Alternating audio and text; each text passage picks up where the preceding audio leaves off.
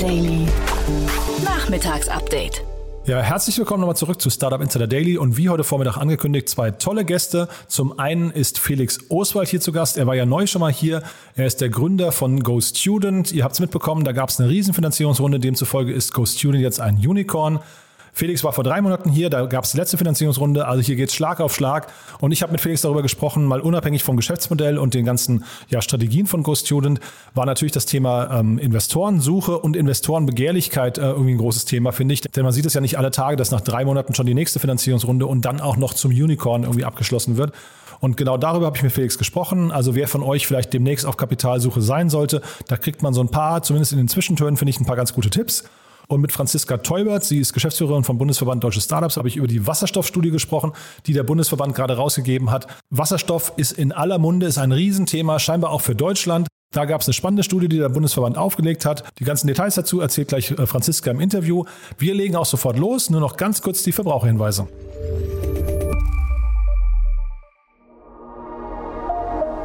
Werbung Diese Folge wird präsentiert von FinCraft, die Plattform für digitale Selbstentscheider an der Börse. Gründer Stefan Steib hat mit seinem Team eine Investing Advice Plattform entwickelt, mit der AnlegerInnen ab September eigenständig an der Börse investieren können. Einsteiger sowie Fortgeschrittene können bei FinCraft Anlegestrategien entwickeln, mit professionellen Tools Wertpapiere analysieren und sich mit der Community austauschen. Schon jetzt kann man einige Funktionen testen und herausfinden, welcher Anlagetyp zu einem passt passt. Alles weitere auf www.fincraft.de.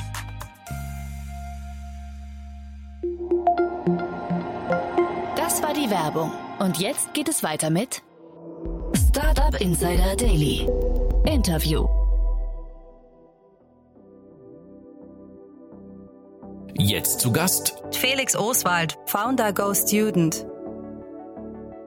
Ich freue mich, wir haben einen Seriengast, kann ich fast sagen, zu Gast. Und zwar Felix Oswald ist hier von Go Student. Felix, hallo. Hallo Jan. Wahnsinn, dass du wieder hier bist. Ich habe gerade noch mal geguckt, wir haben Ende März miteinander gesprochen und da war es eure letzte Finanzierungsrunde. Und jetzt seid ihr ein Unicorn. Ist ja Wahnsinn. Herzlichen Glückwunsch. Danke dir. Es geht auf jeden Fall Schlag auf Schlag. Ja, du, wie fühlt sich das denn an, Unicorn?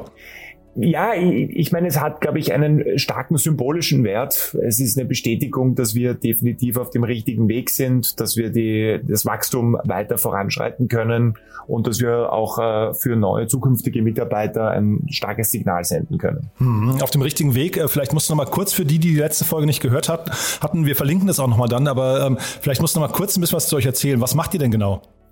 Wir bauen mit Go Student eine globale Schule, bei der wir Kinder im Alter von 6 bis 19 mit Weltklasse Lehrer im virtuellen Einzelunterricht zusammenbringen und die auch langfristig unterstützen. Mhm. Ich hatte neulich mit äh, Jasper Masemann von HV Capital über euch gesprochen und äh, der war ganz neidisch, hat gesagt oder beeindruckt, hat gesagt, sechs bis 19 Jahre könnt ihr Schüler begleiten. Das ist also vom Customer Lifetime Value unschlagbar. Absolut. Und wir waren selbst überrascht, als wir mit dem Geschäftsmodell dann wirklich vor zweieinhalb Jahren äh, zum, zum Durchstarten begonnen haben, dass das Durchschnittsalter heute von unseren Kunden zwischen 10 und 13 Jahre tatsächlich ist. Ja. Hm. Und jetzt äh, das, also das Beeindruckendste finde ich natürlich jetzt diese schnelle Taktzahl dieser Runden. Wie kam es denn dazu? Ja, es war auf der einen Seite so, dass wir, wir haben Mitte 2020 mit der Internationalisierung begonnen. Wir haben damals nach dem deutschsprachigen Raum mit dem, mit Frankreich gestartet und sind dann innerhalb von, ja, jetzt nicht einmal zehn Monaten in, in 13 äh, anderen Märkten äh, gelauncht. Und diese starke Internationalisierung und dadurch auch Vergrößerung des adressierbaren Marktes, das hat bei Investoren einfach für, für, für, für Begeisterung auch gesorgt und äh, auch jetzt zu dieser schnellen Runden, Rundenzahl. Das heißt, da gab es Nachfrage, da kamen so richtig Inbounds bei euch, ja? Ja, es war insgesamt besonders auch nach der Finanzierungsrunde mit Koto Anfang des Jahres, gab es auf jeden Fall viel Interesse wir haben dann gesagt, okay, äh, wenn, wenn wir wollen da mit den, mit den besten Partnern zusammenarbeiten und wenn es sich jetzt noch vom Sommer gibt, dann, dann let's do it. Aber äh, hol uns doch nochmal ab, weil wie gesagt, ich finde das relativ untypisch, dass man innerhalb von drei Monaten dann nochmal so eine Runde drauflegt. Also das ist ja wirklich, äh, ihr, ihr, wachst da ja, also wir können auch gleich nochmal über eure Zahlen sprechen, ihr wachst ja wirklich extrem schnell. Aber wie war denn so der interne Entscheidungsfindungsprozess, jetzt wirklich zu sagen, innerhalb von drei Runden, äh, in, innerhalb von drei Monaten noch eine Runde abzuschließen? Ja, es gab auf der einen Seite Interesse, dann haben wir gesagt, okay, ähm, ursprünglich war der Plan, vielleicht Ende des Jahres noch was zu machen, mhm. aber wenn, aber wir wachsen einfach so schnell, wir haben das Momentum und wir wollen einfach in Bereiche, wo wir sehen, dass die gut funktionieren, wollen wir dann einfach nochmal mehr Spielraum, äh, äh, ähm, Spielraum bekommen. Äh, lass uns das jetzt machen. Mhm. Und wenn du jetzt sagst Momentum und Wachstum, ähm, was sind denn vielleicht gerade so die wichtigsten, ich weiß nicht, äh, Triebkräfte oder die wichtigsten, vielleicht auch Bottlenecks? Also wo, wo, was, was hindert euch beim Wachstum? War es nur Kapital? Also worauf, worauf achtet ihr gerade am meisten? Nein, ich würde sagen, das absolut größte, größte, größte Bottleneck ist, ist definitiv eher Human Capital, also die Leute schnell genug zu rekrutieren. ja, in, in Deutschland zum Beispiel, ich meine, das ist ja verrückt dort mit teilweise Kündigungsfristen bis zu sechs Monaten. Selbst wenn du den Leuten irgendwie äh, nochmal einen, einen fetten Cash-Bonus anbietest, äh, funktioniert das teilweise nicht. Mhm. Und da geht einfach wahnsinnig viel Zeit verloren. Das heißt, da höre ich raus, es sind äh, Seniore-Leute, die ihr sucht gerade, ja? Ja, sowohl Seniore-Leute, ähm, Leute, die, weiß ich nicht, stark im Marketingbereich sind, im Ingenieursbereich gut sind, äh, Product-Team gut sind, wir suchen auch viele Leute äh, weiterhin für Aufbau des Vertriebsteams. Also auf allen Ecken und Enden. Und äh, da, ja, diese Kündigungsfristen sind, sind ein bisschen nervig. Ja, man hört es bei, bei deiner Stimme durch, ihr kommt aus Österreich, ne? ihr sitzt in Wien. Seid ja. ihr jetzt in 18 Ländern? Äh, wie hat man sich diese Internationalisierung vorzustellen? Geht ihr in alle Länder physisch oder seid ihr primär aus Wien heraus und baut dann vielleicht nur ein, zwei andere Standorte auf? Bei uns ist es so, dass wir operativ in jedem Land, in dem wir aktiv sind, auch ein Team wirklich vor Ort haben. Das hängt damit zusammen, dass wir eine sehr starke Vertriebsorganisation sind. Wir haben ja bei uns ein internes auch Callcenter, das mit den Kunden, also mit den Eltern die den Unterricht für die Kinder suchen und auch abschließen, auch wirklich telefonieren. Und das sind Teams, die wir vor Ort rekrutieren müssen, weil wir in Wien oder auch in Deutschland nicht genügend Leute aus dem Land überhaupt rekrutieren können. Hm. Und jetzt, wie gesagt, 18 Länder. Äh, vielleicht magst du noch mal ein paar andere äh, Eckdaten und KPIs von mhm. euch mal mitteilen, weil die sind ja wirklich sehr beeindruckend. Ja, also wir, wir sind wir sind alleine jetzt, wenn man das jetzige Monat anschaut, äh, äh, circa verachtfacht im Vergleich zum letzten Jahr, ver, verbuchen mittlerweile über über 450.000 äh, äh, Einheiten pro Monat. Ähm, äh, starten in dem, in dem Jahr jetzt noch in fünf weiteren Ländern, unter anderem auch Südamerika, Lateinamerika, Kanada.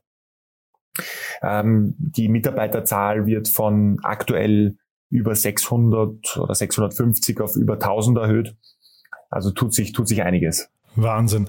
Äh, ist, glaube ich, für dich auch wahrscheinlich eine sehr herausfordernde Zeit. Wie oft musst du dich denn jetzt so kneifen und sagen, hätte ich, äh, hätte ich das zu träumen gewagt? Ich glaube, wenn du so ein Unternehmen gründest und auch einen, einen, einen, globalen Player aufbauen möchtest, musst du immer irgendwie größenwahnsinnig sein und, und, und, und daran glauben. Aber es macht einfach unheimlich viel Spaß und äh, jeden Tag diese Begeisterung und Motivation von den Mitarbeitern zu sehen, auch von den Lehrern zu sehen, die, die sich da voll ins Zeug hängen, ist einfach äh, ist, ist, ist extrem Adrenalinkick. Und diese 450.000 Einheiten, von denen du gesprochen hast, was bedeutet das in Umsatz? Also ähm, 450.000 Einheiten bedeutet, also Einheit ist bei euch quasi eine Nachhilfestunde, ne? Ja, genau. Und eine Einheit kostet im Schnitt jetzt äh, knapp über 20 Euro, also circa 22 Euro. Da bist du dann bei so einem Außenumsatz von, von bisschen über 9 Millionen pro Monat. Hm, das ist schon wirklich äh, enorm, ja. Und jetzt ist, wie gesagt, bei euch total spannend, finde ich, diese ganze, äh, dieser ganze Prozess der, der Kapital, äh, weiß nicht, Findung der, der Investorengespräche. Wie läuft denn sowas bei euch ab? Also du, du bist ja scheinbar ein Meister des Pitchens. ja, ist, oder ist es deine Aufgabe überhaupt intern oder, oder ist das falsch? Ja, doch, doch, nein. Also fürs Fundraising bin ich zuständig intern. Naja, im, im Prinzip, wie man sich so einen Prozess vorstellen kann, ist, äh, man, man, man, man hat eine, eine, eine Liste von Fonds, mit denen man jetzt in so einen Prozess geht. Man möchte natürlich bei so einem Prozess jetzt auch nicht zu viel Zeit verlieren, ja. Und du möchtest jetzt nicht irgendwie das für drei, vier Monate herausziehen und, und, und, und viel Zeit äh, darauf bringen, äh, weil du sonst operativ abge, abgelenkt bist. Das heißt, wir nehmen uns wirklich äh, am Anfang ein Zeitfenster vor, sagen, okay, das Ding, das wollen wir jetzt in zwei, drei Wochen, wollen wir da jetzt äh, zum Abschluss kommen. Ähm, schaut, mit welchen, welche Fonds haben Interesse, haben Bock drauf, äh, führt mit denen die Gespräche, äh, teilt mit denen den Datenraum mit all den Unterlagen und dann äh, schaut man, wer am Ende des Tages hängen bleibt. Und ist es wirklich so, zwei, drei Wochen ist ein realistisches Zeitfenster gerade? Für, für Termsheets ja. Ähm, man hat natürlich nach dem Termsheet dann oftmals noch eine Due Diligence, die danach stattfindet. Weiß ich nicht, jetzt äh, PwC, EY, die noch einmal wirklich tief in die Bücher reingehen. Mhm. Und die ganzen rechtlichen Themen, das dauert dann noch einmal weitere vier Wochen oder so. Ja, und jetzt, äh, ich habe ja gerade gesagt, du bist der Meister des Pitchens. Ich habe neulich schon mal vermutet, momentan ist so ein bisschen die Zeit der Storyteller, weil ja wirklich sehr viel Kapital am Markt ist und man dann eben große Visionen verkaufen kann. Äh, jetzt hast du gerade gesagt, 9 Millionen Euro Außenumsatz. Ähm, das bedeutet so roundabout 100 Millionen Euro Umsatz im Jahr wahrscheinlich oder 120 mhm. oder sowas. Ne? Äh, langt das schon dann irgendwie äh, für eine Milliardenbewertung oder muss man da einen krassen Ausblick geben, um zu sagen, aber in fünf Jahren äh, ist, es, ist es quasi die ganze Welt? Naja, ich meine, äh, man muss es sich, man muss es aus der Brille betrachten. Ähm, diese Fonds, diese großen Fonds, ja, die wollen Geld investieren in Firmen, die das Potenzial haben, globaler Champion sein zu können oder mhm. zumindest absoluter Marktführer in etwas.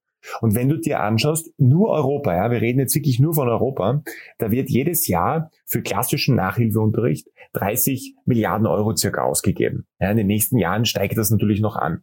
Ähm, wenn du dort von so einem Markt allein in den nächsten drei, vier Jahren 10, 15 Prozent Marktanteil sicherst, ja, dann rechtfertigt das solche Bewertungen allemal. Aber mhm. natürlich sind die in die Zukunft gerichtet.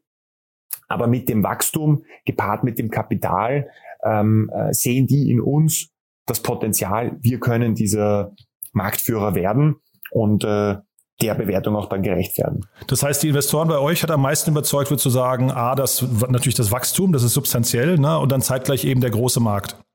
Große Markt, natürlich auch Defensibility. Also ist es für andere Player einfach, so ein Geschäftsmodell zu kopieren? Bei Bildung muss man sagen, Bildung hat den, äh, den charmanten Vorteil, High Barrier of Entry, weil Bildung dreht sich sehr viel um Vertrauen, Qualität, Trust. Und das sind Dinge, die kannst du nicht einfach kopieren, nur weil du jetzt irgendwie mehr Geld am Bankkonto hast, sondern etwas, das du aufbaust über den Lauf der Zeit. Und das ist natürlich auch dann für zukünftige Mitbewerber sehr schwierig, äh, das nachzumachen. Ja, du hast mir im letzten Gespräch auch erzählt, ihr habt eine Sales-Abteilung, die dann tatsächlich sehr aktiv mit den Eltern, ne, in dem Fall äh, wahrscheinlich Kontakt aufnimmt, um die auch von euch zu überzeugen. Das ist wahrscheinlich so der erste Vertrauenspunkt dann eigentlich schon, ne? Korrekt, korrekt. Ja. Was sind andere Punkte? Was würdest du sagen, wo, also wenn du sagst äh, äh Verteidigbarkeit, wo entsteht die noch? Naja, ein, ein einfaches Beispiel. Ähm, denk zum Beispiel an eine physische ähm, Schule oder Universität. Wie bekommt eine Schule oder Universität Vertrauen und, und Qualität, indem man sich anschaut, wer sind denn die Absolventen? Was ist denn aus den Absolventen zum Beispiel geworden? Was können die danach vorweisen? Und genauso ist es auch bei uns, dadurch, dass wir die Kinder über einen langen Zeitraum begleiten und mitbetreuen, können wir auch zeigen, hey, wenn du zu uns kommst und dein Kind zu uns bringst, egal ob dein Kind gut in der Schule schlecht in der Schule ist, wir können nachweislich dein Kind besser machen, besseres Fundament aufbauen, bessere Noten erzielen. Ähm, das sind, das sind Dinge, die, die da zum Beispiel mit einspielen. Mhm. Und als Unternehmer muss man sich immer fokussieren und auch richtig priorisieren. Ist es bei euch jetzt so, dass ihr quasi diesen Strang, den ihr jetzt verfolgt, einfach erstmal fokussiert weiterverfolgt oder kommen da noch weitere Modelle links und rechts? Doch, wir wollen das Modell, wir haben den virtuellen Einzelunterricht, das ist das, was unser Kernmodell ist, das wollen wir jetzt auch verstärkt ausrollen, in mehr Länder, in den bestehenden Märkten mehr Marktanteil sichern.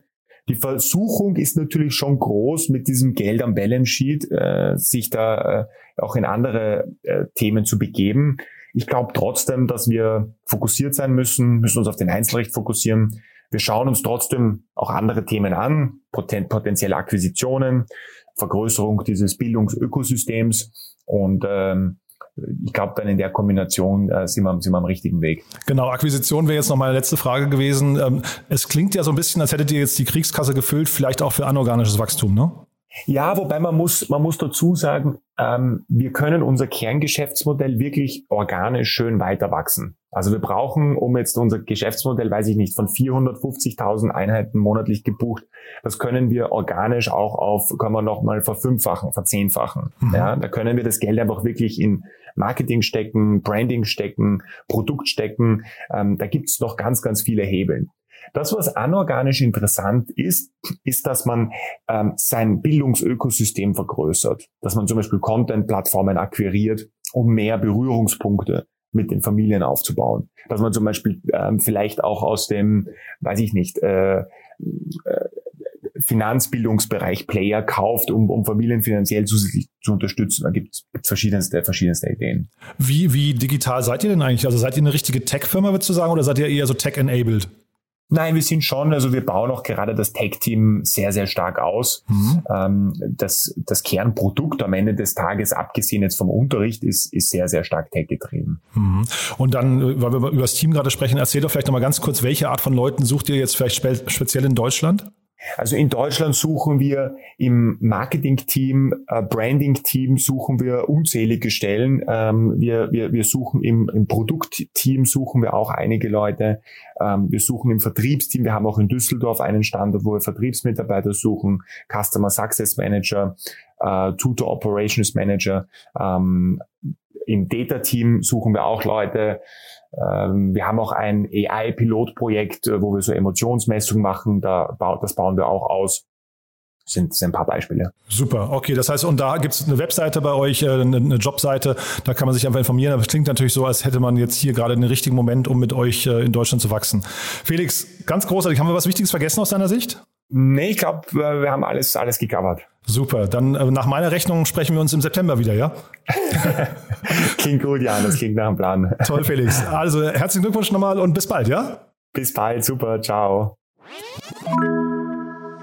Die Tech-Branche macht dich neugierig, du bist enthusiastisch, zielstrebig und wünschst dir eine tolle Unternehmenskultur? Dann bist du bei HubSpot genau richtig. Sei bei der Geschäftsentwicklung dabei und bewirb dich noch heute als Business Development Manager Dach bei HubSpot. Mehr Infos und alle offenen Stellen unter hubs.live slash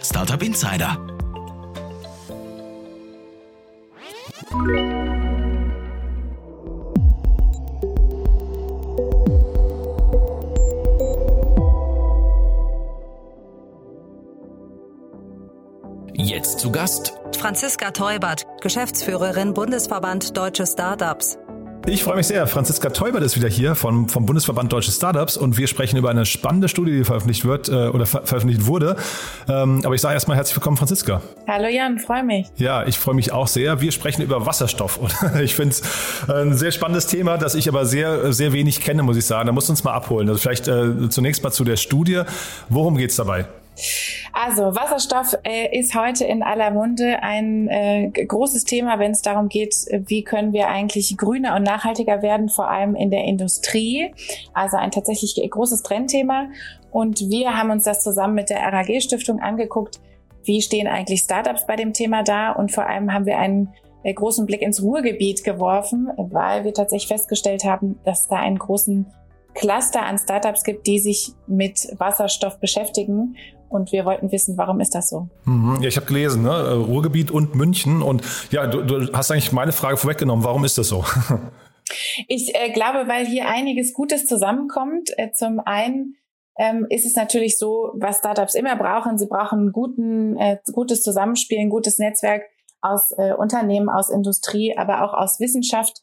Und das ist im Ruhrgebiet sehr stark. Also die Industrie ist da, die den Bedarf hat nach dieser neuen Technologie. Die Wissenschaft ist da sehr stark und ähm, beschäftigt sich mit dem Thema. Und das alles spielt natürlich wunderbar zusammen, dass Startups auch die besten Möglichkeiten haben, ähm, sich da tatsächlich zu entwickeln. Und man muss sagen, beim Wasserstoff ist ja ähm, auch noch die große Herausforderung, dass wir ja eine tatsächlich neue Wertschöpfungskette schaffen müssen. Da geht's ja von der äh, Erzeugung und der ähm, Entstehung von Wasserstoff über der Lagerung bis hin zum Transport.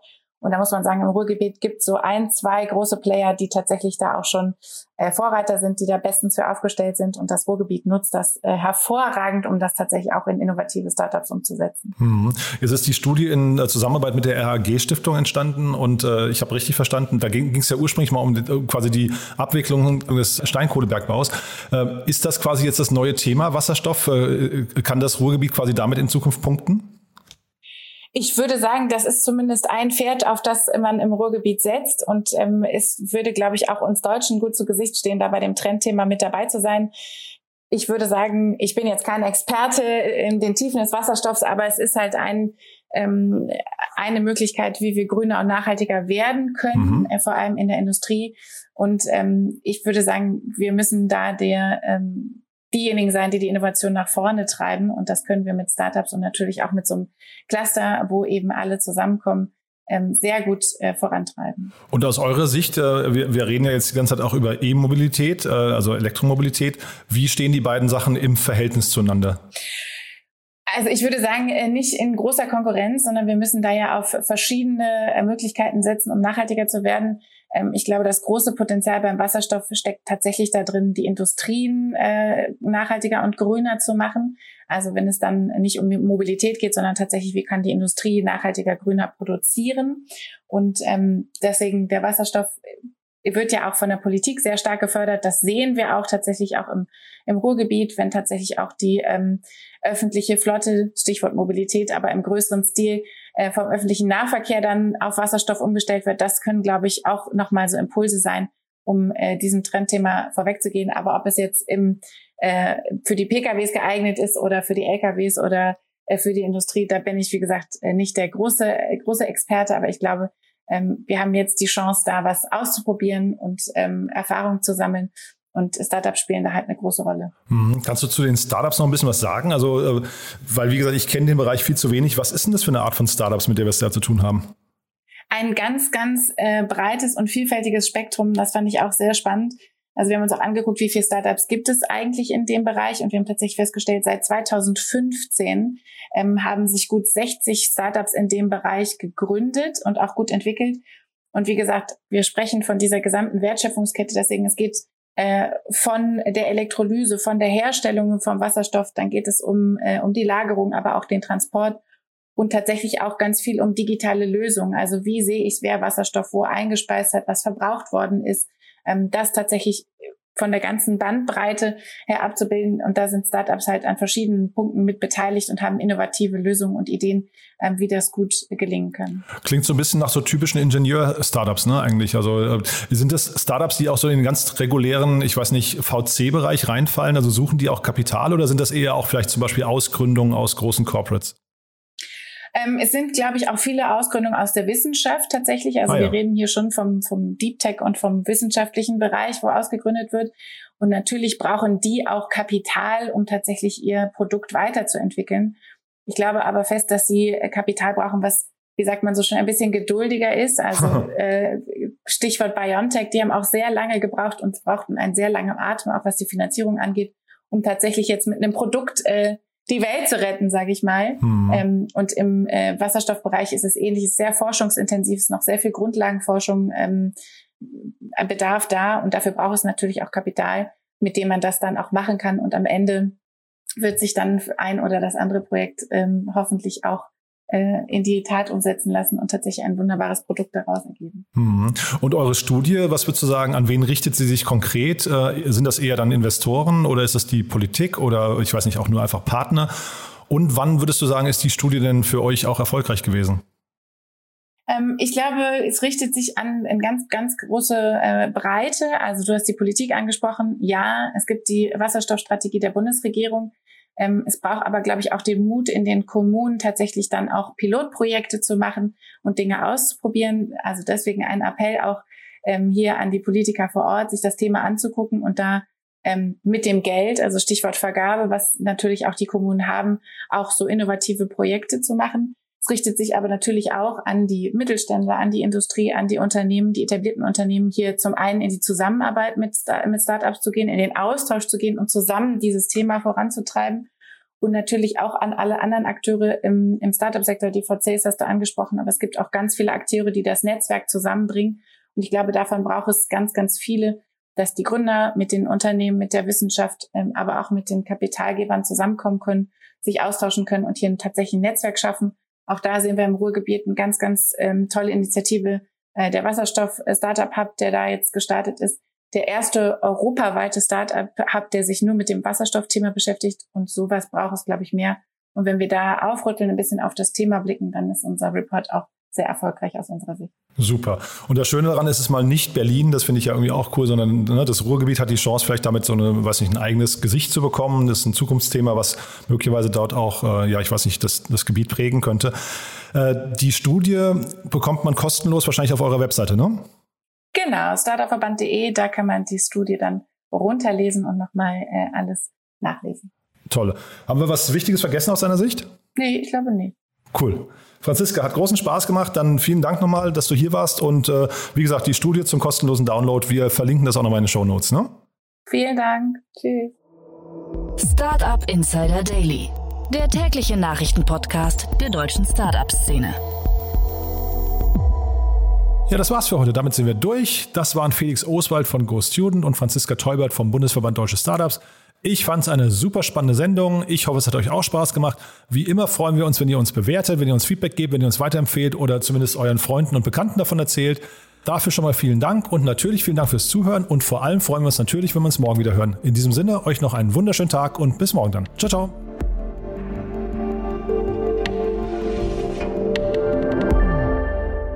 Diese Folge wurde präsentiert von Fincraft, die Plattform für digitale Selbstentscheider an der Börse. Wie ihr spielend leicht die passende Anlegestrategie für euch entwickelt und umsetzt, sowie weitere Infos auf www.fincraft.de.